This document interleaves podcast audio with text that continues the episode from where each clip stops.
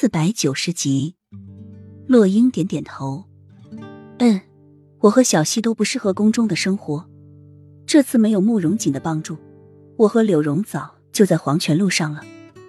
说到慕容锦，洛英对他是真的充满了疑惑，他为什么有这么大的本事劝住皇上的？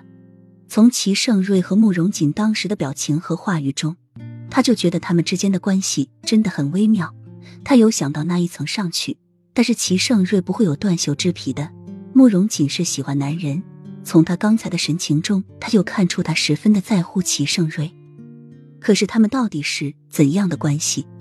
齐盛瑞为什么会听慕容锦的？还有他们之间的关系，他总觉得他们俩已经认识了很久一样，他真的搞不清楚。出宫后和慕容锦在一起生活吗？莫尘轻声问着。温润的声音在空气中飘荡着，洛英摇摇头，轻笑道：“当然不是，是我和小溪两个人。慕容锦有断袖之癖，你们又不是不知道。”墨尘的心一动，暗淡的眸光瞬间光彩照人。可是你不是喜欢他吗？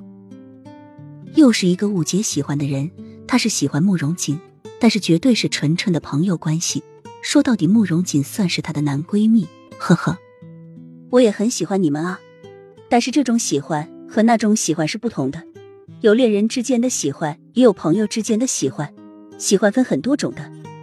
洛英耐心的解释着，墨尘的眸光更加的耀眼了，眉角都带着笑意。可是你有亲过他？洛英翻了一个白眼。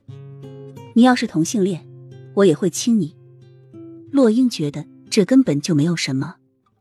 这些爱墨尘轻蹙的眉头总算全部舒展开来，眼光流光溢彩。他看到洛英亲慕容锦的时候，他真的以为洛英喜欢的是慕容锦，心一下沉到了谷底。听到洛英的解释，他一下豁然开朗，他还是有机会的。那跟我回边城吧，哪里的民风真的很淳朴，人与人之间的交往都很真诚。那虽然不是世外桃源，但是绝对没有宫中的勾心斗角、尔虞我诈。墨尘兴奋的说着，眼眸中充满了期盼。